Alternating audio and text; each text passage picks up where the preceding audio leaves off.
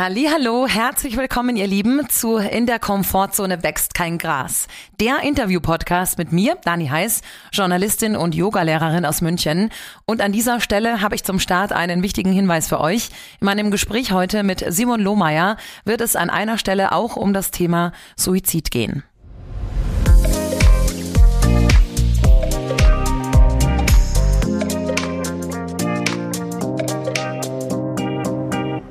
Hallo ihr Lieben, schön, dass ihr wieder mit dabei seid zu meiner zweiten Folge inzwischen schon. Juhu! In der Komfortzone wächst kein Gras. Und wer vielleicht meine erste Folge schon gehört hat, weiß, es geht um die liebe Komfortzone, die man äh, vielleicht in seinem Leben irgendwann mal oder ab und zu mal verlassen sollte. Denn die wirklich großen Dinge, die passieren außerhalb der Komfortzone. Bedeutet nicht, dass es jeder machen muss. Also das darf natürlich jeder für sich selbst entscheiden. Wer sich in der Komfortzone wohlfühlt, darf da bleiben. Aber das ist ein anderes Thema und nicht das meines Podcastes. Ich freue mich sehr über meinen heutigen Gast. Der wurde nämlich per Glück und Zufall direkt in mein Wohnzimmer gespült. Simon Lohmeier, geboren und aufgewachsen in München, ist ein Mensch, der schon sehr viel ausprobiert hat. Tellerwäscher, Gärtner, wenn ich richtig informiert bin, Barmann, hatte selbst zwei Bars in München. Fotograf, Model, hat für das Männermagazin GQ geschrieben und vieles, vieles mehr.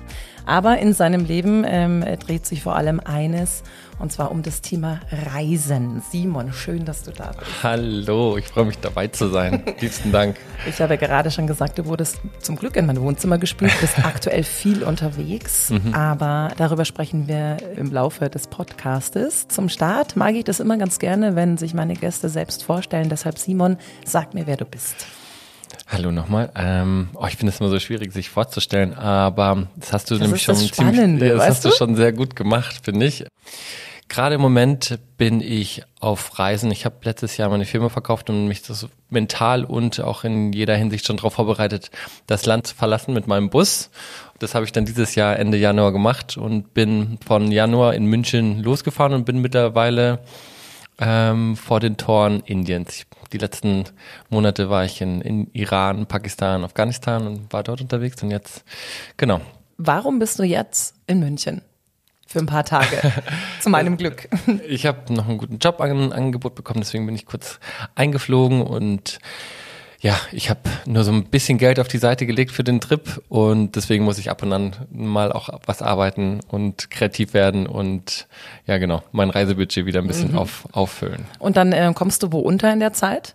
Ich habe ähm, auf dem Land, bisschen außerhalb von München, einen Garten von meiner Oma geerbt. Da habe ich ein Tiny House drauf gebaut, habe mir gerade noch ein Baumhaus hingestellt oh, und schön. einen alten Zirkuswagen ähm, eingerichtet. Und ja, es ist, ein, es ist ein richtig lustiges kleines Dorf. Also es ist schon so ein kleines Lohmeier-Dorf und es kommt noch viel mehr. Ich bin gerade auf der Suche nach, weiß nicht, einer Trambahn, einer ausrangierten. Also wenn irgendjemand da draußen eine, eine Trambahn zufällig hat, die er nicht mehr braucht, I'll take it. Ich ärgere mich gerade, dass wir hier bei mir sind. Ich hätte dich besuchen sollen. Aber wahrscheinlich wäre das Internet nicht so gut gewesen. Wobei, das hätten wir gar nicht gebraucht. Simon, ja. du mich irgendwann ein, wenn du Natürlich, natürlich.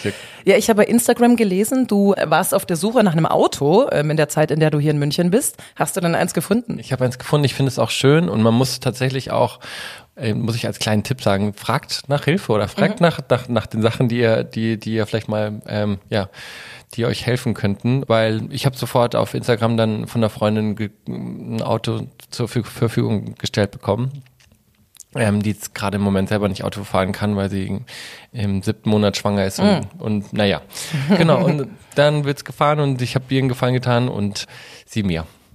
Wir haben uns ja auf der Wiesen kennengelernt, also mit meinem Radiosender hatten wir da ein Studio und du warst schon ein, zwei Mal bei uns äh, zu Gast und ich finde, du bist eine wirklich super positive, liebenswerte, interessante Persönlichkeit und deshalb äh, kam ich auch drauf, dich zu fragen, ob du Lust hast, einen Podcast aufzunehmen. Wie du es gerade erwähnt hast, ich habe dich gefragt und du hast sofort Ja gesagt. Also wirklich äh, nochmal schön, dass du da bist. Total ähm, gern. Ich, ich hoffe, dein Kaffee, den du gerade von mir bekommen hast, hat dir geschmeckt. Oh, Wahnsinn. Also den hättet ihr selber mal probieren müssen. Hammer, super lecker. Ja, Simon, also für alle, ähm, die dich nicht kennen, du bist ein Tausendsasser für mich. Äh, ich habe es ja vorhin schon angerissen, hast viele, viele Dinge gemacht.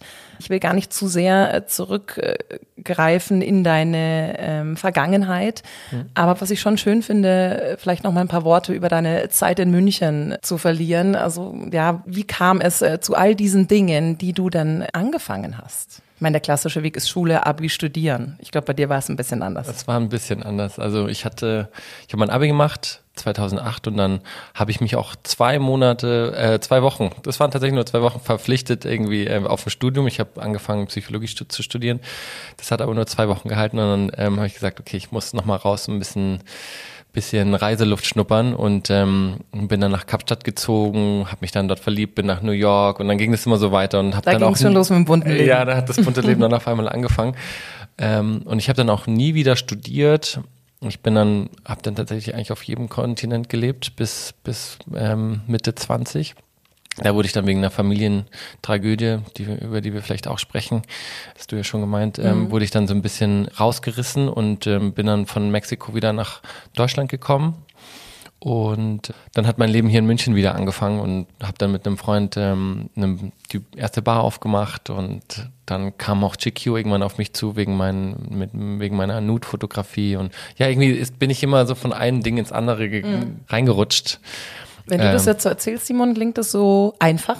Also, als wäre das alles so zugeflogen. Beschreib mal, also gerade des Reisens muss man sich ja auch finanzieren können. Absolut. Gerade in, dem, in den jungen Jahren. Ich finde, es ist, das eigentlich muss man, muss man da vielleicht anders rangehen. Klar muss man sich das finanzieren, aber ich glaube, im ersten Moment muss man sich erstmal trauen. Mhm. Ich habe immer das Gefühl, dass die meisten Leute irgendwie immer so Angst haben, so, okay, wo kommt denn das Geld dann her? Ich weiß noch, ich bin im, im Flieger gesessen nach Australien. Ich hatte dort noch keinen Job, noch keine Wohnung, noch ich wusste nicht mal welche Währung, mit welcher Währung man dort bezahlt. Ähm, ich hatte auch kein Geld in der Tasche und bin dort mit meinem Rucksack hingezogen. Ich wusste, da werde ich die nächsten, weiß ich nicht wie lange, mindestens ein Jahr oder zwei bleiben. Was und war da der Antrieb eigentlich? Der war immer unterschiedlich. Ich wollte irgendwie die Welt erkunden und mhm. ähm, ich habe irgendwie dann über die Jahre davor oder weiß ich von dem ersten Moment dann auch schon in Kapstadt irgendwie gemerkt, man kann einfach machen. Also es ist jetzt, man findet überall einen Job, man muss sich halt irgendwo reinhängen und ein bisschen vielleicht ja ähm, bisschen rumfragen und auch wieder nach Hilfe fragen oder nach ja mhm. nach Optionen. Und so hat es dann immer schön funktioniert. So konnte ich die Welt bereisen, ohne jemals wirklich auch im Vornherein vielleicht auch einen Plan zu haben. Mhm.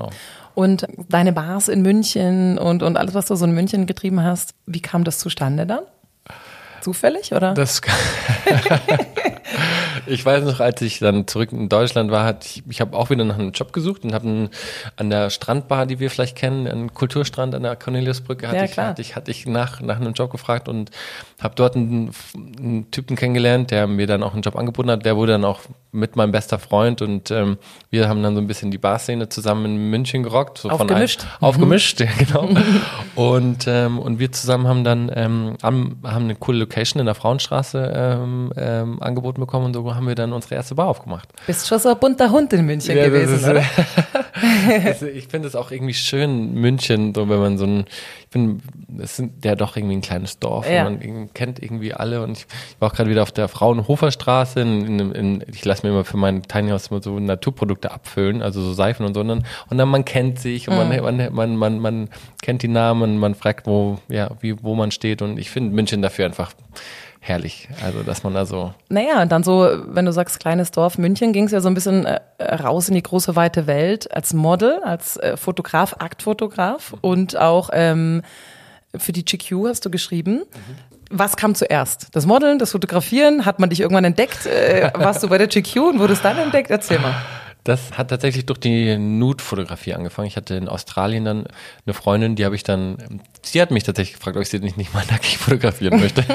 so, aber hast du davor schon fotografiert? Ich habe davor schon fotografiert, aber ja so Fashion-Porträts, mhm. dokumentarische mhm. Sachen. Und ähm, aber dann mit der ähm, Nude-Fotografie ging es dann wirklich durch die Decke. Früher, früher gab es noch Tumblr vor Instagram. Mhm.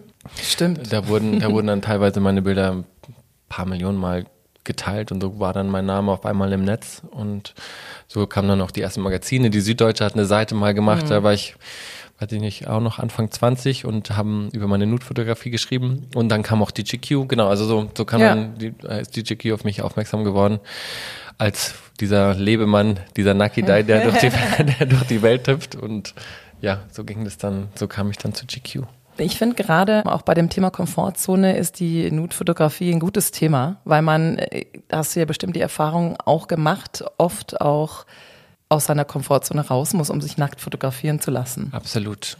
Das, was ich, was ich da immer ganz schön fand, ist, dass, dass ich ganz oft Menschen fotografiert habe, die vielleicht noch nie vor der Kamera standen und genau, was du gerade sagst, ähm, wirklich aus ihrer Komfortzone raus müssen. Also sich erstmal nackig machen vor jemand anderen, der einen dann noch fotografiert.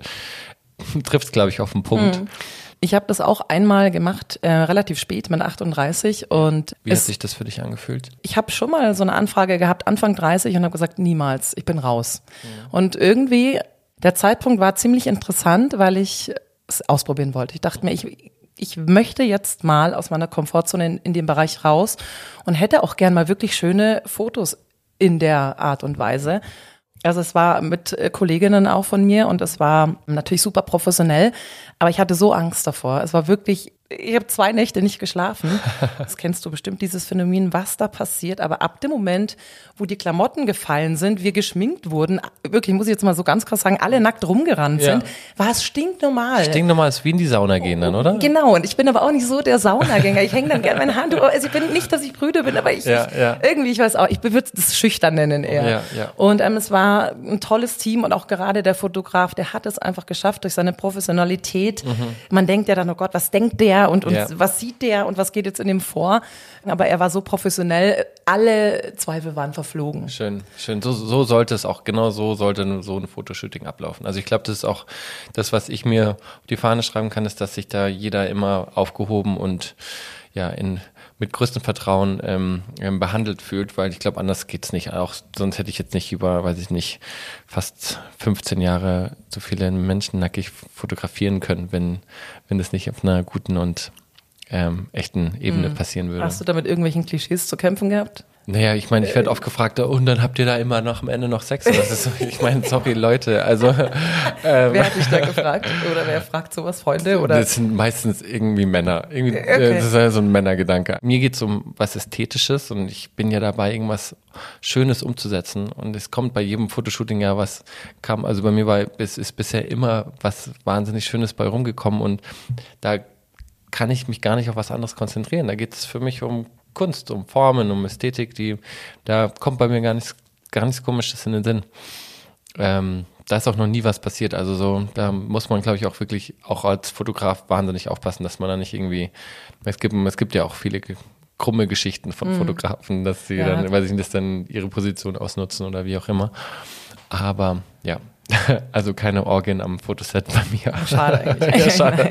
Aber was fasziniert dich dann an der, an der Nude-Fotografie? Ich meine, du hättest ja auch einfach Landschaftsfotograf werden können oder bei der GQ auch so ein bisschen Blitzlichtgewitter. Das machst du ja, hast du ja auch gemacht. Ja, das, ähm, ich glaube, die Lust an der, an, an, an der Nacktheit ist, dass ich so lange Model war und ich wurde immer als Kleiderständer benutzt und so habe ich einfach, ich wollte was Echtes. Ich wollte mhm. den Menschen so wie er ist und ich wollte nicht ich muss echt sagen, ähm, verschandeln mit Klamotten. Mhm. Deswegen ist es so mein, mein Favorite-Thema geworden. Und irgendwie bin ich auch Landschaftsfotograf, weil am, am Ende fotografiere ich hier nicht irgendwie im Studio, sondern ja. es sind ja irgendwie immer irgendwie an schönen Orten und ich platziere sozusagen jemanden Nackiges in, in eine, in eine ähm, abgefahrene Location. Machen wir einen kleinen Sprung, weil du jetzt ja. gerade schon so bei der Landschaftsfotografie bist. Ähm, ja. Da bietet sich Reisen natürlich an. Ähm, ja. Du hast vorhin noch kurz erwähnt, du hattest eine Firma. Was hattest du noch für eine Firma und welche hast du dann aufgegeben oder warum? Ich hatte, ähm, genau, ich habe dann viele Jahre für GGQ gearbeitet und dann mit einer, die auch bei Condé Nast gearbeitet hat, eine, eine Kreativagentur auf, ähm, aufgebaut, aufgemacht und ähm, eigentlich da relativ gleich gemacht, was wir für GQ produziert haben und ähm, die Agentur hatte ich, habe ich dann noch kombiniert mit der Galerie. Das hatten wir vier Jahre gemacht jetzt habe ich sie letztes Jahr an, an sie verkauft und sie macht jetzt ähm, alleine weiter, weil ich auch, wie gesagt, für mich war dann irgendwann mal, aber so lange jetzt so, mir so viele Gedanken gemacht für, für andere Firmen und irgendwie kreativ geworden, dass ich, ich, ich habe, ich habe irgendwie das Gefühl bekommen, dass ich wieder ein bisschen mehr für mich da sein muss und habe mich da dann entschieden, das abzugeben. Und im Zuge dessen einen Bus gekauft ja. und auch ein Buch geschrieben. Also es passieren immer wieder neue Dinge bei dir. Absolut. Was war zuerst da? Der Drang oder der Wunsch, ein Buch zu schreiben oder mit dem Bus auf Reisen zu gehen? Oder beides? Das, das Buch kam früher, das habe ich fertig geschrieben, als dann so Corona gerade so den ähm, zum Ende ging oder wo es dann auf jeden Fall ein bisschen wieder entspannter für uns alle wurde. Genau, das konnte ich über die ganze Corona-Zeit schreiben. Was auch irgendwie zeitlich und für mich auch irgendwie eine tolle Therapie war. Es war einfach, man war ja so ein bisschen eingeschlossen und man hatte irgendwie Zeit, sich ein paar Gedanken zu machen. Und so kam dann das Buch zustande. Und dann habe ich mir diesen Bus angelacht und hergerichtet und gesagt, okay, jetzt geht's dann mal los. Der Titel heißt Irre gut, deine beste Zeit ist jetzt. Das ist auch so ein bisschen dein Lebensmotto, zu sagen, im Hier und Jetzt leben. Absolut. Oder? Ich glaube, man muss sich auch immer wieder dran erinnern. Also ich kämpfe immer sehr für mich selbst, was, was angeht, dass ich irgendwie ein glücklicher Mensch bin und dass ich eine positive Ausstrahlung für die anderen habe. Das, das ist auch irgendwie mit viel Arbeit und Gedanken verbunden gefühlt. Oder es war auch auf jeden Fall ein langer Weg bis dahin, bis man mal so, ja, bis, ich, bis man so sein darf, wie man ist. Und es gibt nichts Besseres, als den Moment zu genießen. Und ähm, meine Ex-Freundin hat immer gesagt, ich mache mir die Welt, wie sie mir gefällt. So ein bisschen so der Pippi Langstrumpf-Slogan. Und ähm, da hat sie auch recht. Und da, ähm, ja, das habe ich jetzt so perfektioniert. Und ich glaube, das ist ganz, ähm, ganz, ganz wichtiger Punkt, so zu schauen. Geht's mir gut? Bin ich am rechten Fleck? Umgebe ich mich mit den richtigen Menschen und sich da immer so ein bisschen hinterfragen. Ob, und falls irgendwas nicht stimmt, dass man das dann auf jeden Fall ändert. Das ist eigentlich ja was total Positives, wenn sie sagt, du äh, machst dir die Welt, wie sie dir gefällt, weil das klingt für mich so nach einem guten Mindset. Also, dass du äh, nach innen blickst, was tut dir gut, was möchtest du in deinem Leben und es dann versuchst umzusetzen, oder? Ja, absolut. Sie, sie waren vielleicht ein bisschen rational. Ich bin also eher so ein Träumer, Träumerchen auch und vielleicht hat sie das vielleicht ein bisschen als Naivität manchmal oder so hat sich vielleicht ein bisschen angefühlt. Was okay ist. Ich finde auch jeder hat so seine eigene mhm. Art und Weise ans Leben ranzugehen. Also ich, ich kann jetzt nicht irgendwie, ich würde jetzt niemandem vorschreiben, wie er sein Leben zu leben hat. Also ich muss nur sagen, für mich selber funktioniert sehr gut, wie es, wie ich es für mich gefunden habe. Viele wissen ja gar nicht, was sie möchten vom Leben oder was ihnen gut tut, äh, stecken in der Krise, wissen nicht, woran es liegt. Vielleicht hast du da Tipps für uns, wie man, wie man das rausfinden kann, weil du wirkst für mich sehr klar. Also du weißt irgendwie, was du möchtest, du weißt, was dir gut tut. Ja, Findet man das raus, wenn man es nicht weiß? Mm, das ist, wie gesagt, das ist so ein ähm, reflektieren. Einfach, man muss sich einfach immer fragen, so, wenn es irgendwo zieht, auch genauso wie mit dieser Geschichte mit meiner Firma, meine Freunde oder Leute, die vielleicht ein bisschen rationaler denken, als ich haben gesagt, so, okay, du verdienst ein fantastisches Geld, bist eigentlich, also hast du eine eigene Firma, die funktioniert, läuft, ähm, Angestellte, wie auch immer. Und ähm, ich habe herrliches Geld verdient, aber irgendwo war ich nicht, ich, ich habe so gemerkt, langsam, ähm, langsam reicht's auch wieder. Ich, ich muss, ich muss vielleicht mich ein bisschen ähm, in, in, in, eine andere, oder ich muss mich wieder finden und schauen, was, was so der nächste Weg sein soll. Und ich glaube, da ist es immer ganz wichtig, schon früh zu hinzuhören und nicht irgendwie erst ähm, ähm, ähm Sachen zu ändern, wenn es ja. zu spät ist. Und ich bin da immer sehr nah an mir dran. Ich glaube, es ist einfach so, wenn, wenn was zieht, dann, dann änder's. Mhm. Also du hast ja eigentlich alles gehabt, einen super Job, Kohle und bist dann schon aus deiner Komfortzone wieder raus, denn äh, mit deinem Bussi, mit deinem äh, gelben äh, Bus bist du jetzt, wie lange schon auf Reisen eigentlich? Seit Ende Januar bin ich unterwegs und mhm. ähm, jetzt habe ich es bis nach Indien geschafft. Ich werde einmal, also mhm. mein Plan ist einmal um die ganze Welt zu fahren. Ich bin ein bisschen hinten dran, was mein Schedule angeht, aber das, ich habe ja auch am Ende keinen. Kein, du bist kein, ja flexibel. Ich bin flexibel, genau. Und, und so funktioniert es eigentlich auch ganz gut gerade. Hast du dir ein Zeitlimit gesetzt, wann du durch sein also, willst? In 80 Tagen? Schon durch. Ich hatte eigentlich den Plan, also ich habe nächstes Jahr im Oktober, November, Dezember eine Ausstellung in der Leica Galerie in München. Und da hätte ich es eigentlich schön gefunden, wenn ich wieder da bin, auch mit meinem Bus vor der Galerie dann bin mhm. und dann die ganzen Bilder von der Weltreise wieder also ausstellen kann. Aber ich habe gemerkt, ich werde wahrscheinlich erst ähm, ja, halbe, dreiviertel Strecke der Welt bis dahin zurücklegen. Also mhm. ich, ich werde auf jeden Fall noch eineinhalb Jahre sicherlich unterwegs sein. Du hast ja einiges hinter dir gelassen, wenn du, gehe ich davon aus, sagst, du hast jetzt hier noch ein Tiny House, du hast kein Auto, ähm, du bist viel mit deinem Bus unterwegs, hast du auch äh, komplett materielle Dinge aussortiert, hergegeben, verschenkt. Besitzt du noch irgendwie was oder was geht denn so rein in deinen Bus?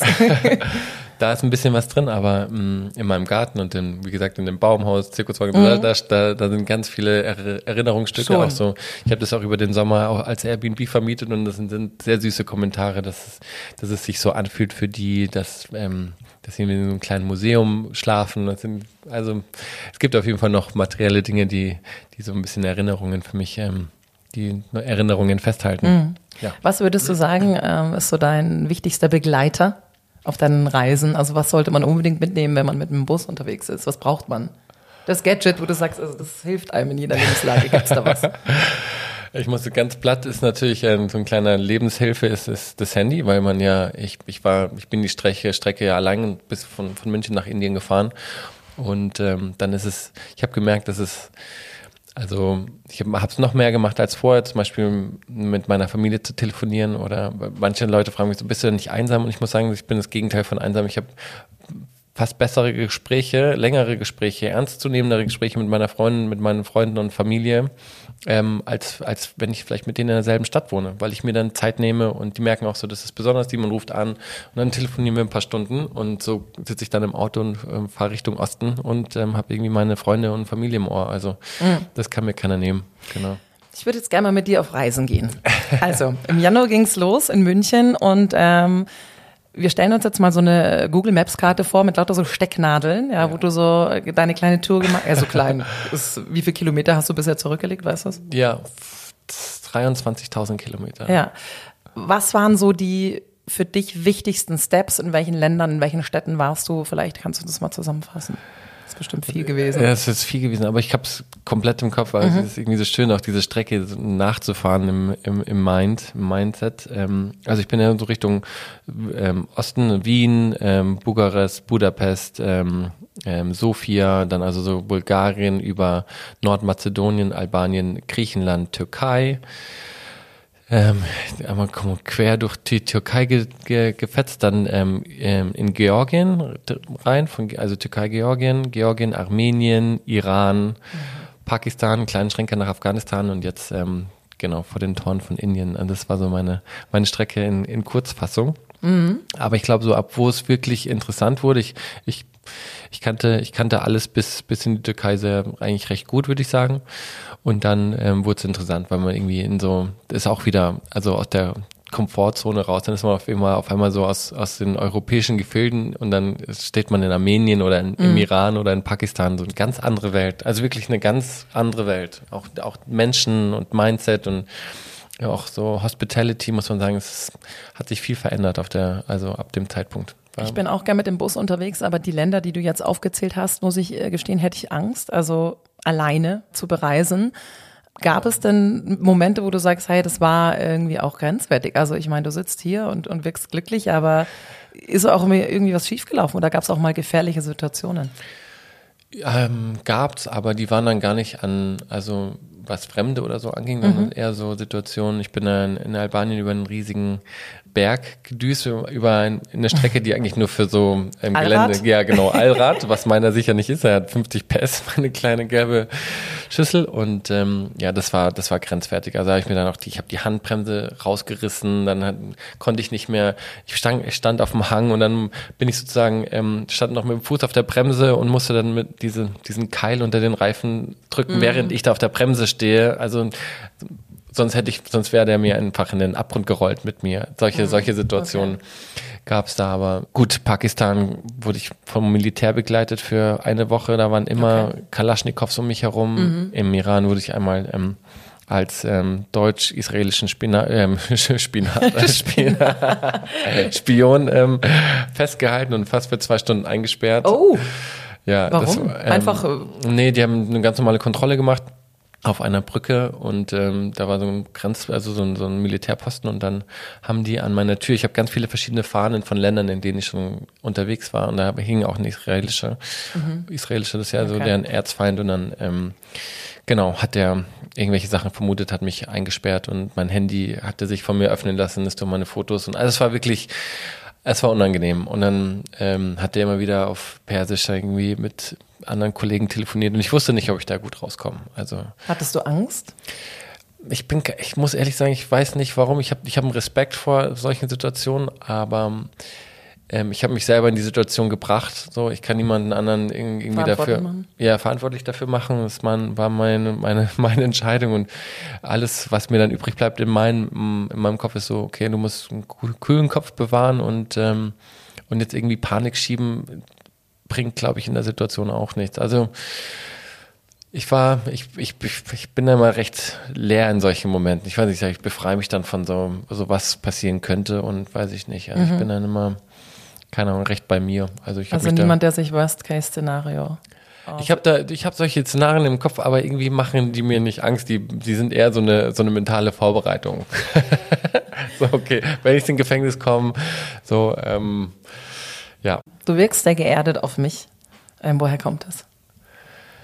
Ich weiß nicht, vielleicht auch durch diese, das, was mit meiner Familie passiert. Ich habe meine kleine Schwester über vor fast über zehn Jahren verloren. Und ich glaube, so seit dem Zeitpunkt, wenn einem so das Schlimmste irgendwie schon passiert ist, was einem gefühlt passieren kann, dann, dann was soll einen dann noch aus der Ruhe bringen? Ich mhm. weiß nicht. Ich habe damit mich irgendwie auseinandergesetzt und und ich glaube auch dieser, dieser Vorfall hat mich auch insgesamt ein bisschen geerdet und ich weiß, dass ich den Moment also das, das klingt immer so cheesy, aber das, ist, mhm. das macht dann was mit einem und man, man hat irgendwie, man kommt sich näher und man weiß auch, was das Leben bedeutet und dass es auch schnell vorbei sein kann und ähm, das hat mich, glaube ich, ähm, mit, ja, zurück auf die Erde gezogen mhm. und geerdet. Du hast mir im Vorgespräch gesagt, also ich hatte dich gefragt, weil ich ja natürlich so ein bisschen auch von deiner Kindheit und äh, deiner familiären Situation weiß, inwiefern wir drüber sprechen wollen. Du möchtest, du hast gesagt, du bist da immer einfach sehr offen. Ähm, für dich ist es auch so ein bisschen wie eine Art Therapie, solche Gespräche. Mhm. Also ich schätze, so eines hilft dir, über Dinge auch zu sprechen. Also du hast anscheinend auch keine Angst davor, ähm, dich den Dingen zu stellen. Möchtest du uns noch mal so ein bisschen erzählen? Also was, was, was ist denn früher vorgefallen? Das mit deiner, deiner Schwester, das ist natürlich eine super tragische Geschichte. Was ist denn damals passiert? Also wie, was, wie du schon sagst, ich glaube, für mich hat das immer, hat das immer so sehr therapeutische ähm, Ansätze, dass man dann drüber spricht und ich kann es auch jedem empfehlen, ähm, sich ähm, vielleicht auch zu öffnen an manchen Ecken und über solche Sachen spricht. Angefangen hat es erstmal mit einem, ähm, dass man, dass ich und meine Familie herausgefunden haben, dass mein Vater heroinabhängig ist und ähm, so ist, das, so ist dann die Familie ein bisschen auseinandergebrochen. Meine kleine Schwester war auch sehr verbunden mit meinem Vater und hat sich dann viele Jahre später, als es dann irgendwie so wahrscheinlich für sie so den Peak erreicht hat, hat äh, sie sich ähm, das Leben genommen. Und ähm, ich glaube, das war also aus einer Depression heraus und aus all den Vorfällen, die da über die Jahre schon vorher so bei uns passiert sind, hat sie das, glaube ich, am, am schwersten irgendwie ähm, getroffen die Scheidung und ähm, das, was mit meinem Vater war. Und genau, und dann haben wir unsere kleine, kleine Schwester verloren. Und ähm, ja, das hat dann auch mein ganzes Leben dann nochmal auseinander, ähm, so auseinandergenommen. Ich habe es ja mhm. vorhin schon gesagt, ich bin dann wieder, ich war eigentlich auf, auf, ja, auf der Welt irgendwie zu Hause und dann war ich auf einmal wieder hier. Meine Schwester, die lag dann noch länger im Koma und ähm, die durfte ich sozusagen noch bis zum, bis zum wirklichen Tod sozusagen begleiten und für sie da sein. Und ähm, ja, das war eigentlich irgendwie nochmal so ein, Moment, wo wir, wo wir zusammen ähm, Händchen mhm. halten konnten, sozusagen. Vielen Dank auf jeden Fall, dass du das mit uns teilst. Ich kann mir vorstellen, ja. dass man danach auch erstmal eine Zeit lang wirklich raus ist. Absolut. Es war wie so ein, erstmal so ein, wie so ein eingefroren sein. Ich glaube, das ist auch ein Schutzmechanismus vom Körper. Das ist so eine Art mhm. Schockfunktion, auf der man erstmal vielleicht so auf, ja, auf so einem Low-Level, so einer Sparflamme erstmal funktioniert. Aber um sich da dann auch wieder rauszuholen, ist es, glaube ich, ganz wichtig, dass man das nicht mit sich selber ausmachen muss. Mhm. Ich glaube, es ist ganz wichtig, dass man, dass man ähm, darüber spricht, ob das, also für mich war es dann, war es so mein, mein enges, der enge Freundeskreis und es ging dann auch so dazu, dass ich, weiß ich nicht, ähm, vielleicht auch mich mal jemanden Unbekannten irgendwie geöffnet habe, und so dann man irgendwie Feedback bekommt ich, und man hört, dass man gar nicht alleine ist in mhm. solchen Situationen. Ich glaube, jeder hat sein Päckchen zu tragen mhm. und jeder hat irgendwie auch schon Scheiße erlebt oder, oder davon gehört oder im engeren Freundesfamilienkreis davon mitbekommen. Und das tut dann, glaube ich, ganz gut. Also mir hat das gut getan. Ich habe ich hab gedacht, scheiße, das kann doch nicht sein. Ich bin, ich bin damit alleine. Ich habe eigentlich gedacht, dass, dass ich in so einer kleinen, wunderschönen Bubble mhm. ähm, bin und dann wird einem, wird man so dran erinnert, dass es, dass es nicht so ist. Und ähm, mir haben dann viele Menschen, weiß ich nicht, von ähnlichen Schicksalen erzählt und, ähm, und so habe ich mich dann wieder ähm, da raus, rausmanövriert und mhm. Und das auch, wie gesagt, dieses ähm, ich mache mir das Leben, wie es mir gefällt. Irgendwie da habe ich mir so mir meine eigenen Lebensweisheiten zurechtgelegt und ähm, ja, mich da raus rausgezogen. Ich also wenn ich, wenn ich, wenn, wenn, glaube ich, wenn es einen guten Tipp gibt, dann darüber sprechen und ähm, ja, es geht weiter. Tief durchatmen mhm. sich da wieder rausholen. Simon, meinst du deine Reisedrang, nenne ich es jetzt mal, mhm. ist das ist vielleicht deine Therapie. das ist eine Art Therapie. Ich habe das, weiß ich nicht, ich glaube mit dieser ersten Reise, also wo ich dann selbstständig dann nach dem Abi dann nach Kapstadt gezogen bin, da hat auf einmal, das hat funktioniert und mir hat das immer sehr viel gegeben und ich habe, wie gesagt, ich habe nicht studiert und dann kam, kam immer viel Information und Kulturen und Menschen haben mir, weiß ich nicht, haben mir irgendwie am meisten irgendwie immer zugesagt. Ähm, aber am Ende ist es auch wieder so ein, ich musste mal den Abstand finden. Also man kann es definieren, wie man möchte. Abstand, also ja. ja ähm, mhm. mal wieder von außen aufs System schauen und genau, und so ist es für mich gerade irgendwie wichtig, mal wieder ähm, dieser Abstand oder vielleicht auch diese Flucht ähm, zu nutzen und mir da eine Chance zu geben, dass ich nochmal ähm, ja, an Sachen vielleicht auch anders sehe und anpacke. Und wenn ich jetzt in so Kulturen bin, die so anders sind, ähm, da kann man, und man dann wieder jetzt wie gerade ähm, in München zurück ist, dann wirklich mal, wie, dass man so schätzen kann, was man auch hat. Also ich bin gerade aus Afghanistan gekommen und dann kann man sich gar nicht vorstellen, wie da die Zustände sind ähm, für, für, für Frauen insbesondere. Ja. Muss man sich wirklich auf die Schulter klopfen und sagen so, hey, Halleluja, wir haben es so gut, wir, haben, wir leben in so einer freien Welt. Ähm, und dürfen, dürfen hingehen und machen und tun und lassen, was wir wollen. Mhm. Das muss man sich schon immer wieder mal dran erinnern. Ja, aber ich habe auch, ich habe auch immer so ein irgendwie so ein, so ein Reisedrang gehabt und ich hoffe auch, ähm, dass der sich langsam dann vielleicht auch nach der Reise dann mal ein bisschen mehr legt, weil ich ja irgendwie eine Familie aufbauen möchte und Kinder habe und ähm, genau. Als du auf dem Oktoberfest warst und uns besucht hast für ein Interview, da hast du eine wunderschöne Frau mitgebracht, die man, wenn man dich bei Instagram verfolgt, auch immer wieder auf den Fotos sieht. Deine Freundin. Ja. Hast du auf Reisen kennengelernt? Habe ich auf der, ja, in Georgien, auf, mhm. jetzt auf der halben Strecke bis nach Indien. Und ähm, das war eine schöne Überraschung. ich muss auch sagen, ähm, du hattest mich gefragt, was es so an, an, an mentalen Tricks oder sowas gibt. Mhm. Um, um, ja, mein Lifehack für die Birne. Ja, darf Es ich, ist Zeit für den Lifehack für die Birne, Simon. Da, raus ich, damit. Darf ich ihn einleiten? Ja, bitte.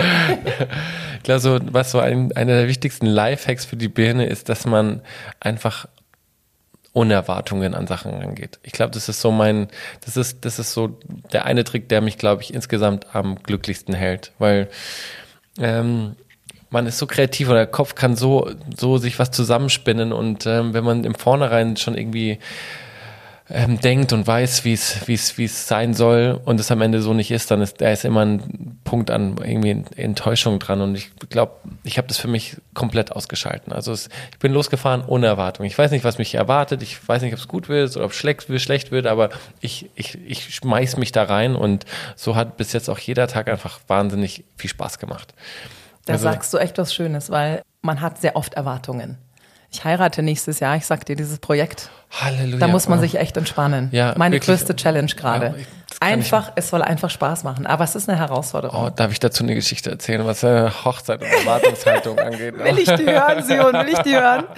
Ähm, ich will aber gerne. Äh, auf jeden Fall. Aber kurz davor wollte ich sagen, im Kleinen. Ja. Wenn ich Serien, also wenn ich mir eine Serie anschaue oder ins Kino gehe, ich informiere mich nie. Ich gehe einfach rein. Ja. Und das sind meistens die besten Filme. Oder Perfekt. ich liebe planen, wenn ich in, in den Urlaub fahre. Aber die schönsten Urlaube waren die mit dem Bus, wo wir einen Startpunkt und einen Endpunkt hatten, genau ein, Zeitfenster, aber ja. in der Zwischenzeit nicht wussten, wo wir hinwollen. Mhm. Toll. Wenn man Schön. sich wirklich treiben lassen kann und inspirieren lassen kann. Man hat natürlich nicht immer die Möglichkeiten, aber das finde ich einen sehr schönen Lifehack. Ja, ähm, wie können wir den zusammenfassen? Geh ohne Erwartungen an die Dinge ran. Ah, musst du mhm. formulieren, Simon. Ja, nein, das, du machst, du bist das, nein, nein, das machst du schon gut. Ähm, ich glaube, das ist, wie, wie du schon sagst, das ist, ähm, muss ich daran erinnern, ich, und ähm, das, so einfach, ich habe, ich, ich bin da auch sehr streng. Ich, ich, ich lasse das gar nicht mehr an, also ich bin da, ich werde da auch zum Nerd, also so das, Monk. das zum Monk. Also don't, ähm, ähm, da muss ich, ja, da reißt sich zusammen und ähm, ja, lass das nicht an dich ran. Aber du hast es, glaube ich, du kannst es besser zusammenfassen. Sag Reden wir über die Hochzeit. Erzähl, was ist passiert? Für alle, die heiraten, ich weiß, also wenn man Instagram Glauben schenken mag, gibt es ganz viele heiratswillige Paare nach wie vor noch. Zum Glück, was sehr schön ist. Oh ja, ja, ich finde auch, das ist ein Fest der Liebe. Das ist ganz wichtig. Das ja. muss man machen. Aber ich Kann hab, einen auch finanziell in den Ruin treiben. Mhm. Apropos, jetzt will ich euch mal diese Geschichte erzählen. Also da habe ich damals, ähm, als ich in New York gelebt habe, habe ich in so einem Catering, auch noch in so einem Model-Catering gearbeitet. Es waren alles nur Models. Alle, alle Jungs, die da und Mädels, die da rumgesprungen sind, ähm, ähm, waren auch in der Modelagentur und da wurden wir wurden gebucht für eine Hochzeit in Kanada für die Tochter vom CEO von MTV. Krass. Ja. Und also es war eine Millionenhochzeit irgendwie, da, da, da sind so Nummern rumgeschwirrt wie 20, 30 Millionen, die sie dafür ausgegeben haben. Das haben die auch so schön aufgebaut an so einem See in Kanada. Die sollte mit dem Pferd reinreiten, so wunderschöne Zelte, die sie da hingestellt haben. Es waren 500 Models gebucht, die, die 1500 Gäste da bedienen sollen. Achtung, da geht's ja schon los. Wenn man solche Hochzeiten bei Instagram sieht, dann braucht man nicht traurig sein, äh, dass vielleicht die buckelige Verwandtschaft vorbeikommt, weil die Morde sind alle gebucht, die ja. Gäste. Oh Richtig verrückt. Also wir haben da, wir waren auf dieser Location und das schon so ähm, uns da vorbereitet, dann kam irgendwie so eine Hurricane-Warnung. Ach du Schande. Ja, und dann haben die die, ich meine, die Gäste kamen aus der ganzen Welt und dann, dann haben die diese, diese 20 Millionen Hochzeit kurz vor knapp in so ein Business-Hotel um die Ecke verlegt. Wirklich diese, diese ganzen Zelte und an, dieses ganze Anwesen wurde halt dann, ja, ähm, die wollten es dann nicht mehr machen wegen, wegen Gefahr, dass da irgendwie was passiert, dass die Zelte das nicht aushalten, wie auch immer. Ich weiß noch, als die Braut in dieses Hotel, in diese, in die, diese Lobby reingelaufen ist, wo das dann schon geschmückt wurde, das haben, ich das haben die relativ nett gemacht, aber die ist erstmal schon in Tränen ausgebrochen. Also, die hat ihre Traumhochzeit nicht bekommen. Und dazu noch das letzte Bild von dieser Hochzeit, was das Allertragischste war. Da, da saß nur noch der Bräutigam, Bräutigam an dem Tisch vor einem, vor seinem eigenen vollgekotzten Glas. Oh, das ist nicht dein Ernst. Oh. oh. Gott, es tut mir so leid. Ich muss auch so. Wir nennen also, keine Namen. Wir nennen keinen Namen. Haben, haben wir fast schon. Haben wir schon fast schon. Aber gut. Ich meine, da kann man echt sagen, da kannst du Geld ausgeben, was du möchtest. Und ähm, ich meine, da war die Erwartungshaltung natürlich mhm. riesig. Und ähm, am Ende gab es nicht mal einen Wind. Es gab nicht mal einen Sturm. Auch noch. Ja, es, also Gut, deswegen, ich, ich weiß auch nicht, was die Moral der Geschichte ist, aber es ist so. Die Moral der Geschichte ist dann Lifehack für die Birne. Ja. Mache alles so ohne Erwartung ja. und dann kannst du auch nicht enttäuscht werden. Und ist vielleicht auch ein bisschen traurig, weil die Vorfreude ist ja schon die schönste Freude. Absolut, aber am Ende, ich meine, alle deine Freunde sind da. Es geht darum, ähm, die, die Hoch also sich, sich zu vermählen und, ein, und seine eigene Liebe zu feiern. Und es geht, also es ist dann auch irgendwie schade, dass es dann dieses Drum, Drumherum so wichtig ist, anstatt dass man wirklich drauf schaut, was da eigentlich gerade passiert. Ja. Und da kommst du wieder ins Spiel. Da ist doch die Kunst, dann die Situation anzunehmen, wie sie ist. Oder? Also Absolut. Und was bleibt einem denn anderes, anderes eh übrig? Ja, genau. Und dann genau. Will, will man noch das Beste draus machen. Und ja, gut. Ähm, Schöne Geschichte. Aber wie ist dein Blick auf Menschen? Also wenn man, das ist jetzt total oberflächlich, ich bin gespannt, was du sagst, wenn man nur mit schönen Menschen umgeben ist, was ist Schönheit für dich? Okay, da, da fällt mir direkt eine lustige Geschichte ein. Weil ich habe in dieser Modelwelt ja schon viele, viele Jahre verbracht und ich wurde einmal für eine Kampagne gebucht ähm, in Venedig und bin nach Venedig geflogen zu, zu dem Hotel, wo hatte einen Fahrer, der mich abgeholt hat, wurde da rausgeschmissen vor dem Hotel und da saß ein, ein ähm, bärtiger Mann vor dem Hotel an so einer Säule gelehnt. Ähm, und wenn der jetzt nicht irgendwie einen Hut vor sich gehabt hätte, hätte ich dem Original einfach was reingeschmissen. was reingeschmissen. Stellt sich heraus, der Dude ist, ähm, war auch für diese Kampagne gebucht und ähm, war ein international super erfolgreiches und bekanntes Model. Sah aber in dem Moment, wie er da vor der Tür saß, einfach aus wie ein zerlumpter Obdachloser. Und so ist, äh, habe ich irgendwie auch gesehen, so die, unser Mindset, was diese Welt auch angeht, ähm, die ist immer sehr viel schicker und, und irgendwie atemberaubender, als, als sie vielleicht am Ende des Tages ist. Ich meine, sind auch, wir sind irgendwie da auch normale Menschen und in dem Moment, wo man vor der Kamera steht und irgendwie hergerichtet ist, ist man vielleicht irgendwie diese Puppe oder dieser, dieser Mensch, der, der man eigentlich gar nicht ist. Ähm, aber ansonsten sind wir einfach auch irgendwie alle die, alle die gleichen Menschen mhm. aus Fleisch und Blut. Gibt es irgendjemanden, den du gerne nackt sehen wollen würdest? Du, Nackig? Oder fotografieren, sagen wir fotografieren? Oh, also, also so, so ein kleiner, also wen ich gerne vor der Kamera hätte, wäre Emilia Ratanowski. Warum? Warum? Sie ist einfach, die finde ich wirklich einfach hot. Also das, okay. da spricht wahrscheinlich auch einfach der Mann aus mir.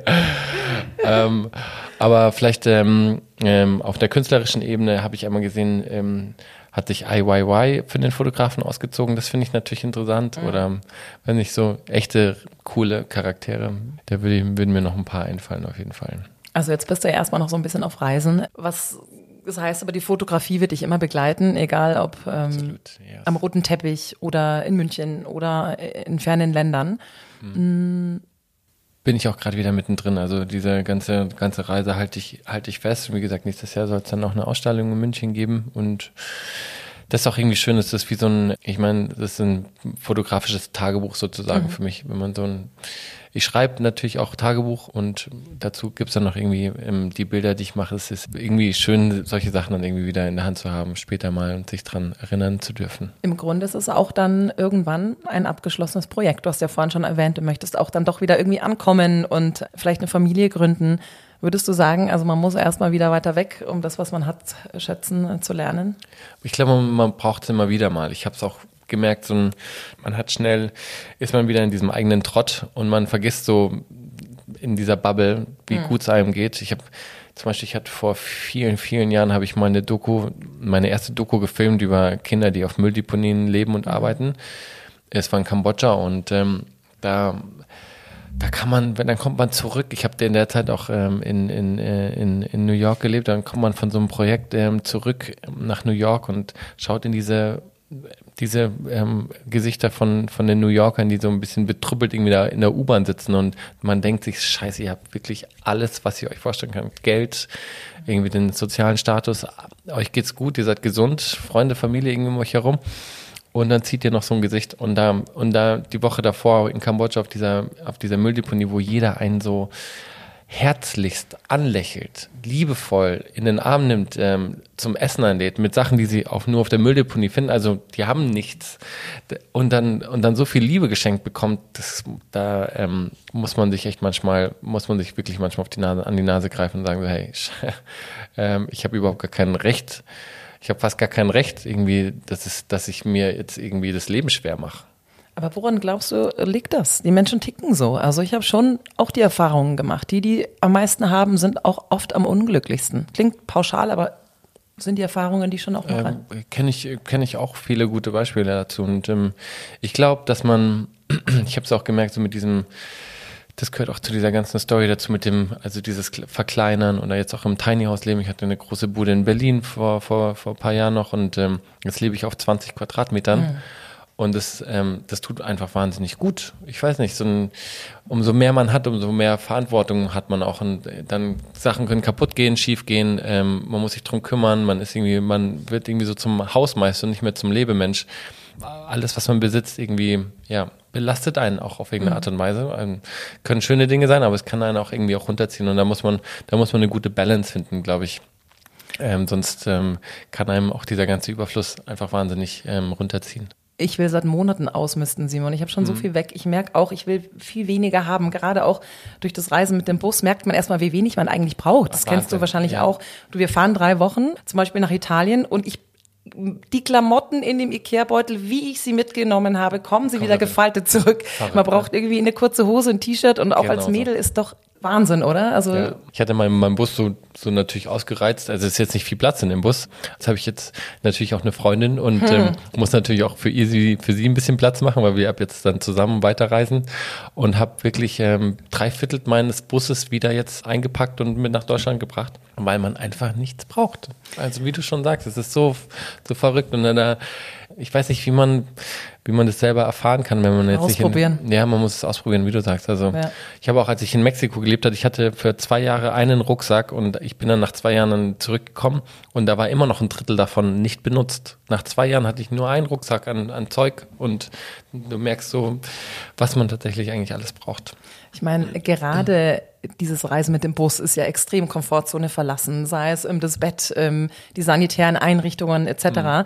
Da ein bisschen, um doch äh, im Klischee zu bleiben, natürlich für Männer ein bisschen einfacher, finde ich. Also gerade der Toilettengang und so weiter. Ja. Was sind so für dich die größten Herausforderungen trotz allem? Also so schön es jetzt natürlich auch klingt, aber die größten Herausforderungen. Ja, mit dem Bus, mit der, mit dem wenig Space und und äh, ja. ja. Und da muss man sich, muss man sich mit abfinden oder ich weiß nicht, so ein, zum Beispiel ich habe keine, nicht eine, wirklich eine Dusche, aber ähm, wenn ich dann irgendwie an einem Fluss, einem See vorbeifahre, auch egal wie kalt er ist, dann, dann springst du rein. Springt, springt man halt rein, ja. Und das, das klingt halt erstmal sehr ungemütlich, aber man gewöhnt sich dran und dann irgendwann wird es auch irgendwie zu so einer schönen Gewohnheit. Also sind alles Sachen, die man sich dann so, an die man sich gewöhnt. Aber es ist schon so, wenn du wieder zu Hause bist, dann auch mal so eine warme Dusche und so, genießt du das dann schon? Oh ja, absolut. Ja, okay. Das kann man sich. Bist auch nur ein Mensch, Simon. ich bin auch nur ein Mensch. ja. ja. Nee, das, ähm, ja, es ist natürlich eine andere, andere Art, ähm, auch für so lange Zeit dann so ein ganz anderes Leben zu haben in so einem Bus, aber man, man kann sich da alles zurechtlegen. Hast du Rituale, so tägliche? Ich bin absolut auch so, so auch so was so Hygiene angeht, ich weiß nicht, ich habe schon so mein, mein Skincare-Programm. ich bin dann auch irgendwie. Sonst würde ich jetzt auch vom Glauben abfallen, ganz ehrlich. Die Sachen sind mir auch irgendwie wichtig. Ich weiß nicht, so, dass man sich um sich selber kümmert und dann morgens irgendwie aufzustehen und, und sich da irgendwie zu verwöhnen, gehört irgendwie dazu. Jetzt bist du gerade in München für einen Job und gehst dann wieder auf Reisen. Was steht jetzt noch an? Ich bin jetzt tatsächlich noch mal kurz zurückgekommen, weil ich ähm, nächste Woche den den Bambi fotografiere. Das heißt, ähm, die ganzen Preisträger, Laudatoren mhm. und Leute, die man da auf dieser Veranstaltung kennt. Das heißt, ich porträtiere die für, für, für die Veranstaltung. Und das macht mir immer sehr viel Spaß. Da habe ich irgendwie so, so von Hollywood bis mhm. ähm, zur, zur deutschen ABCD, E, Prominenz, Z-Prominenz, irgendwie dann alle ich vor der Linse. Ich stehe da am roten Teppich mit meinem Mikrofon und interview dich ganz ja, ja. in der letzten Reihe. Genau solche Sachen und das macht, ähm, das macht mir dann doch auch irgendwie ganz viel Spaß. Dann kommt ein bisschen Geld in die Reisekasse auch. Mhm. Wenn wir den Podcast ausstrahlen, also im Dezember, dann ist der Bambi rum, dann wird man deine Bilder gesehen haben. Genau, ähm, kommst du in der Weihnachtszeit irgendwie nochmal zurück oder? Ich hatte jetzt eigentlich keinen Plan, ähm, mhm. da zurückzukommen. Ich werde, wie wird so, weil es alles sich so ein bisschen verschoben hat, jetzt auch wegen dem Job, haben habe ich und Matassi, meine Freundin, mir haben gesagt, wir, ähm, wir verbringen jetzt wahrscheinlich Weihnachten und Neujahr in Goa. Wow, da war ich auch schon. Sehr cool. ja, ich glaube, das kann das Wart, wart ihr schon mal da? Oder ich du? bin vor vielen Jahren war ich mal dort, aber so noch mit dem Rucksack unterwegs gewesen mhm. und jetzt mit dem eigenen Bus, glaube ich, ganz lustig. Das, am Ende bin ich auch diese Hippie-Route gefahren wie früher so die, die ganzen Hippies, so Rainer Langhans, ähm, ja. Uschi Obermeier und die, cool. ich habe mit denen auch gequatscht, das ist ähm, sehr lustig, die sind so die gleiche Tour gefahren bis nach Indien und das bin ich jetzt sozusagen wow. nachgefahren und das ist irgendwie, irgendwie cool, so dann ähm, dieses Jahr abzuschließen in Indien, mal gucken. Ein Buch hast du ja schon geschrieben, haben wir vorhin schon erwähnt. Mhm. Ähm, steht in der Richtung noch was an? Hast du noch Projekte? Ich meine, du, ja, du wärst natürlich prädestiniert für einen Podcast mit deinen ganzen Geschichten, also dass du einen ist, eigenen. Ja. Der Podcast kommt jetzt auch und ich glaube auch, wenn dann deiner oder der hier ausgestrahlt ist, sollte meiner dann auch draußen sein. Ähm, cool. Der heißt dann Bussi. Genau, ich habe die ersten drei Folgen schon aufgenommen. Kann man dann nochmal mit mir diese ganze Reise nehmen von hier bis nach Indien hm, oder nachhören. Glaube ich ganz spannend. Und ich schreibe auch ein Buch gerade, mein zweites. Also Wird dann bin, wie heißen? Das Buch, oh, mhm. das, das wird sich noch ergeben. Also ich habe viele Ideen. Das ist sozusagen ein, ein Abenteuer-Reiseroman, der, der diese ganzen Geschichten, die ich unterwegs erlebt habe, die ich jetzt hier nicht ähm, alle auspacken konnte. Oder? Leider nicht, aber umso besser, dass wir es uns dann anhören ja, können. Genau, genau. Es kommt auf jeden Fall ein bisschen was. Genau, das ist so, das ist so die Zukunft. Und ich bin gerade auch eher so ein, ich lasse mich inspirieren und muss schauen, was so das Leben dann für mich offen hält für, für den Moment, wenn ich wieder da bin. Also ich habe irgendwie einen Traum, einen, vielleicht nochmal so eine Art Galerie aufzumachen und ähm, mit nachhaltigen Möbeln, vielleicht noch einen kleinen Blumenladen rein und dann vielleicht noch eine kleine versteckte Bar. I don't know, also irgendwie so. also da kommt auf jeden Fall noch viel. Ja, genau. Also München darf sich freuen, wenn ich wieder da bin, dann Yippie. irgendwas, irgendwas wird wird's, wird's wieder geben. Genau. In der Komfortzone wächst kein Gras, heißt ja mein Titel. Und ähm, es gibt Menschen, mit denen habe ich mich auch unterhalten, die wollen ihre Komfortzone nicht verlassen. Es ist in Ordnung. Wie wichtig findest du das, dass man mal aus seiner Komfortzone rausgeht? Ich glaube, es ist wichtig, um sich selbst kennenzulernen. Und ich glaube, so ein, für jeden, der das wirklich leben möchte und auch am Ende seines Lebens sagen kann, ich habe gelebt, muss, muss diese Schritte machen. Ich kann mir nicht anders vorstellen, dass man sich selbst herausfindet und dass man weiß, was man möchte, was und was man auch gerade nicht möchte. Ich finde, das ist auf diesem, das ist der viel größere und wichtigere Teil von, ähm, von Komfortzone, dass man, da, darum geht es nicht immer, dass man da genau dann irgendwie das findet, was, was einem Spaß macht und wo man hin möchte, sondern es ist echt viel geiler zu sehen, so was einem alles nicht Spaß macht, dann definiert man sich auf so eine wichtige und schöner Art und Weise. Und ich muss sagen, all diese Millionen Sachen, die ich gemacht habe, die haben mich zu dem Menschen gemacht, der ich jetzt bin. Und der, darauf kann ich irgendwie stolz sein. Und ich kann auch, was mir auch so ein Lebensmotto und was ist, was, was mir ganz wichtig ist, wenn ich mal irgendwie im Alter im Schaukelstuhl sitze und sage so, hey, ich habe das Leben gelebt und ähm, muss man manchmal ein bisschen sich an, an die Nase fassen. Und was soll schon schiefgehen? Ich finde immer so, wir und alle, die wahrscheinlich diesen Podcast auch hören können, wir haben, wir haben dieses Sicherheitsnetz. Wir haben diese Krankenkasse, wir haben diese Freunde und Familie, die, ähm, die einen zu jedem Moment und wie auch gesagt, auch ich, Leute da draußen, wenn es euch schlecht geht, meldet euch bei mir. es gibt immer irgendjemanden, der, der einen da irgendwie auffangen kann. Und deswegen was soll dann schon passieren, wenn man aus der Komfortzone rauskommt? Also, so just try it. Do it. Das ist auch so ein schöner Gedanke, immer zu hinterfragen, wenn man Angst vor Dingen hat, sie eigentlich gerne machen würde, habe ich mir auch oft selbst gestellt. Ich habe zum Beispiel bei meiner Festanstellung meine Stunden reduziert. Ich hatte total Schiss. Oh, ja. ähm, aber was soll passieren? Was soll passieren? Im, im, im, das, am der Ende des Tages Case kann, kannst du dich wieder kann mehr Stunden nehmen. I don't know, oder? Genau, genau. Also das Absolut. ist wirklich die Sache. Ja. ist, man macht sich da, ich weiß nicht, es muss, ich muss auch sagen, dass Gesellschaftsschule und ähm, ja. so das Surrounding dann, dann auch immer irgendwie vielleicht sogar mehr den Teufel an die Wand malt, als man selber würde oder da muss man, muss man auch manchmal sich ein bisschen losreißen davon und ich glaube auch, dass es, dass man dann dafür auch ähm, geschätzt wird, wenn man, also ich muss auch sagen, das Feedback, was ich für meinen Lebensstil bekomme, ist, ist, ist rein positiv und mhm. Leute fühlen sich motiviert und, und sagen mir auch, dass sie, dass sie durch meinen Lebensstil vielleicht ähm, auch sich manche Sachen getraut haben, die sie sich vorher vielleicht nicht getraut haben, mhm. weil sie weil sie vielleicht gesehen haben, dass es funktioniert oder das was. Geht. Ich muss auch sagen, das ist ein Gedanke, der mir, der, der mich immer sehr beruhigt, das was ich gerade gemeint habe. So, was ist so das, das Szenario, wenn alles schief geht? Es ist immer noch eine wahnsinnige Komfortzone, wenn man es wirklich genau anschaut. Vielleicht ein Punkt noch ähm, ist das soziale Umfeld, finde ich. Ja, also man, man sollte sich schon auch hinterfragen, mit wem man, wem man in sein Leben lässt, äh, mit wem man seine Zeit verbringt. Wenn man Menschen in seinem Leben hat, die es wirklich gut mit einem meinen, die für einen da sind, die einen unterstützen, auch da gilt es vielleicht mal zu hinterfragen. Weißt du, dann gibt es vielleicht die Freunde, die sagen, nee, mach das nicht und immer die ja. Zweifler und hm. davon muss man sich vielleicht versuchen zu befreien. Also auch gerade Eltern sind da ja auch ganz vorne mit dabei. Ja. Das finde ich irgendwie immer so ein, so ein gutes Learning. Klar, die, ich meine, seine Freunde und Familie, die machen sich teilweise dann einfach auch Sorgen. Ich meine, meine Eltern haben sich viel, viele Jahre, lange Jahre auch Sorgen gemacht und glaube, da ist es einfach wichtig, dass man, dass man, wenn man dann aus seiner Komfortzone wirklich rauskommt und rauskommen möchte, dass man sagt, so, hey, ähm, ihr müsst euch keine Sorgen machen. Ich, vielleicht brauche ich irgendwie vielleicht auch ein bisschen eure mentale Unterstützung. Ähm, Vertrauen. Vertrauen und ähm, bitte, ja, unterstützt mich hier, weil ähm, mich würde mich sehr viel wohler fühlen, wenn ich das nicht irgendwie alleine packen muss oder irgendwie mental alleine das machen muss, sondern wenn ich weiß, ich habe euch im, im, im Rücken. Ähm, genau, da kann man, glaube ich, auch direkt einfach fragen und sagen, was, was bei einem abgeht. Äh, Simon, ich habe jetzt äh, so zum, wir kommen so langsam zum Ende, so ein paar Fragen. Also ich nenne sie kurze Fragen. Ich liebe das am Ende, auch wenn es viele machen, aber ich liebe es einfach. Also du darfst natürlich auch ein bisschen ausführlicher antworten, aber das sind noch so die Fragen, die ich, ähm, paar hatten wir schon, verrückteste Begegnungen, wen würdest du gerne nackt sehen? Eine Frage, die ich immer ganz schön finde. Was wärst du denn geworden, wenn nicht das, was du jetzt bist, Fotograf, Model etc.? Ist ganz anderes. Was wärst du in einem ganz anderen Leben geworden, glaubst du? Ich glaube, alles, was ich noch nicht geworden bin und noch gerne sein möchte, werde ich noch. Muss ich, ich muss halt mal sagen, ich habe ich hab noch so einen Plan. Das klingt so blöd, aber ich finde es so lustig, weil ich, ich glaube, irgendwann werde ich noch auf einer Bühne stehen mit einer Gitarre und einfach performen. I'm sorry. Kannst du singen? Ich würde es behaupten, dass ich gut singen kann, ja. Ich habe eine Ukulele da. Keine Chance. Ah, schade. Oh, das wäre es jetzt gewesen. Okay. Also es gibt noch so ein paar Träume. Ich will auch, ich will auch noch ins All. Also ich würde, ich jetzt, weißt du, so, so äh, da musst du dich mit Elon Musk halt mal. ja, ich glaube auch, vielleicht kann ich da, also so, so ähm, Space ähm, Vacations, das ist ja, das wird ja schon bald kommen. Also ich glaube, es. Das wäre natürlich will, dann deine weiteste Reise. Das wird dann die, Also ich glaube, genau, so alles, was ich noch nicht ähm, ähm, ähm, war und bin, werde ich noch sein. Schön.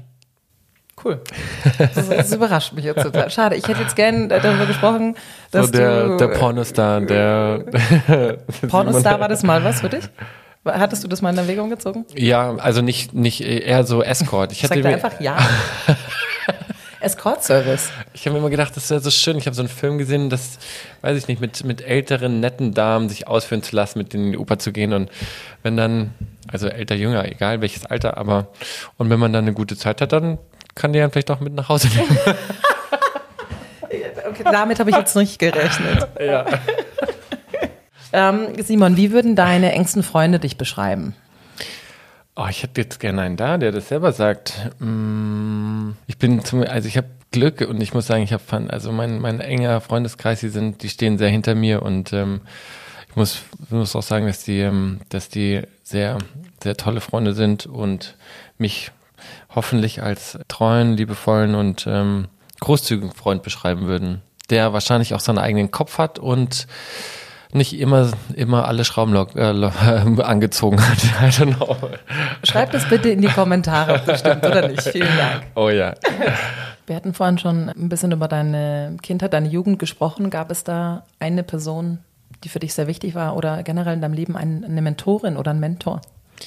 Da gab es, also einmal gab es meine Oma, die mich sehr früh an, schon an die Hand genommen hat und mir viele meiner heutigen Hobbys und Leidenschaften schon so irgendwie mitgegeben cool. hat. An, ja, die hat mich irgendwie schon früh in die Natur gezogen und äh, ich war mit ihr Pilze sammeln oder sie hat mir keine Ahnung, Kristalle und Edelsteine ähm, geschenkt und hat mich mit auf die Mineralientage genommen. So ein riesen, riesen ähm, Fable für so, ja, für, für Steine. Ist für mich immer ganz schlimm, wenn meine, also das kann man sich nicht vorstellen bei mir. Wenn ich von der Reise zurückkomme, dann ist mindestens 70 Prozent meines Gepäcks sind Steine. Also das klingt was ganz für ein krasses Bild. Du gehst ohne was los und willst alles loswerden, aber kommst mit dem schwersten, was es gibt, zurück. Mit bring, einem Sack voll Steine. Ich bringe immer Steine mit. Es ist wirklich, es ist so Verteilst du dann auf deinem Gelände? Ja, ja, die Schön. sind überall. Also mittlerweile jetzt gerade wegen auf der Weltreise sind auch meine größten und schönsten Kristalle sind so bei meinen Freunden untergekommen. Die sollen nicht irgendwo in einem Lager stehen, sondern die sollen irgendwo gut untergebracht sein. Bist ja auch ein bisschen spirituell, weil das schon was Energetisches ist. Absolut, Steine. für mich total energetisch. Also die, die geben mir was und ich habe da eine große Freude und fühle mich irgendwie sehr wohl um, um mit, mit schönen Steinen. Ja, genau. das Land, ähm, das jeder Mensch auf jeden Fall mal gesehen oder besucht haben sollte. Wird tatsächlich gerade auch zu so einem, irgendwie wird es immer mehr gehypt. Ähm, wie gesagt, ich habe da schon vor fast 15 Jahren gelebt, Mexiko ist wirklich ein, ähm, aber nicht, nicht das Tulum und irgendwie so, dass diese, diese Orte, von denen irgendwie, die so in, vielleicht in einem, in einem Reisekatalog dir an, angepriesen werden oder von Instagram. Mexiko ist ein wahnsinnig buntes und vielfältiges Land in, ähm, von Nord, Ost, Südwest, also in jeder Himmelsrichtung findet man dort ähm, fantastische Orte und äh, man hat dort alles Wüste, Dschungel, Karibik, Pazifik, geiles Essen, wahnsinnige Kultur, also eine tiefe und sehr alte, wunderschöne Kultur, ähm, die manche Länder nicht so, nicht, nicht, nicht so mitbringen. Hm, interessant, weil ich meine, ja. du hast ja schon eigentlich alles gesehen. Okay. muss, war wirklich schön. Ich muss aber auch sagen, als Land und von den Menschen, die, also da sind jetzt die Taliban ausge, ausge, aus, ähm, ausgeschlossen, aber Af Afghanistan ist ein unfassbar schönes Land. Mhm. Also es ist traurig, wie,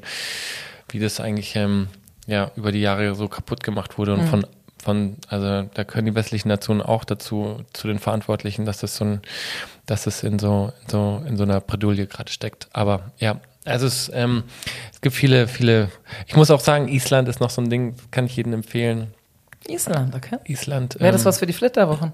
Äh, ja. I, I, Fällt mir gerade so ein. Ja, und das Lustige ist, was ich da immer als, als Geheimtipp sage, ist so, ähm, im Sommer, Juni, Juli, geht da die Sonne eigentlich nicht unter, die dippt dann mhm. so für fünf Minuten einmal so ein. Das heißt, du kannst dir deinen ganz eigenen Zeitplan machen. Um acht, neun Uhr gehen die Leute, gehen, die, gehen die nach Hause mhm. und äh, legen sich ins Bett, wie auch immer, oder, sind, oder fahren die Busse, die Touristbusse wieder nach Reykjavik.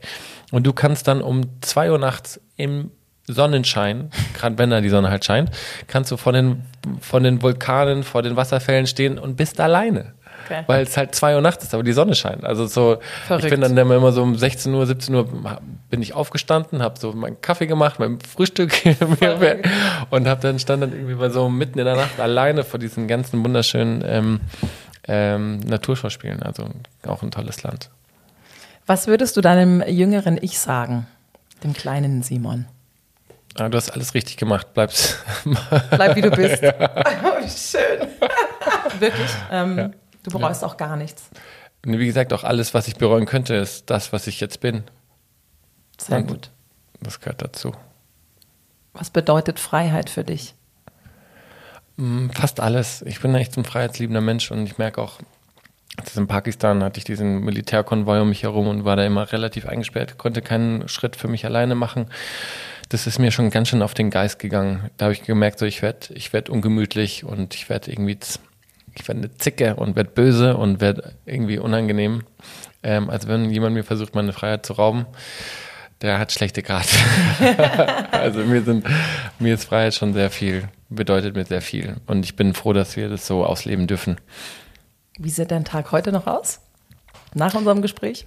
ich bin jetzt noch auf einer Ausstellung von einer Freundin und dann ein Freund aus Mexiko, äh, mit dem gehe ich dann noch essen und der begleitet also meine Freundin mich zum, zum Abendessen. Das ist, das ist mein heutiger Abend noch. Wenn ich jetzt, ja, wenn ich jetzt hier bei dir raus bin nach dem schönen Gespräch und Sehr dann schön, starte ja. ich das Wochenende. Haben wir noch irgendwas vergessen, was die Welt noch wissen muss? ich weiß nicht. Ähm, sonst, sonst, wie gesagt, da wirst du ja dann ähm, eine Kommentarspalte haben, dann können wir das vielleicht im Nachgang noch, noch, noch klären, oder? Du kannst ich, gern noch, ich trage es auch noch dann in die Shownotes ein, sagen, wo können wir dich jetzt überall verfolgen? Welche Seiten sind wichtig, welche Links? Ich glaube, am einfachsten und ähm, wo man auch alles mitbekommt, ist einfach auf Instagram. At Simon Lohmeier. Genau. Und dann könnt ihr meine Reise ähm, verfolgen. Ich habe noch eine, eine ähm, noch eine Fotografie Instagram, den findet ihr aber auch auf der Web auf der Seite und ähm, genau da seht ihr alle Bilder und ähm, könnt sozusagen mitreisen. Sehr schön. Simon, vielen, vielen, vielen Dank für das tolle Gespräch. Sehr emotional. Ja. Und ähm, für den Einblick. Also ich könnte noch ewig mit dir ähm, quatschen, aber das Schöne ist ja, dass du deinen eigenen Podcast bald startest und dann können wir mehr über dich erfahren. Dann halt uns schön. auf dem Laufenden. Wir ich werden es verfolgen dir. bei Instagram. Äh, bleib so, wie du bist. Absolut. Du bist danke süß. dir. Dann danke dir. Es hat so, so, so viel Spaß gemacht. danke für die Einladung. Und viel Spaß euch da draußen. Schönen Tag euch. Du wirst jetzt viele Liebesbriefe von vielen alten Uhu, Damen bekommen. I love it. Her damit.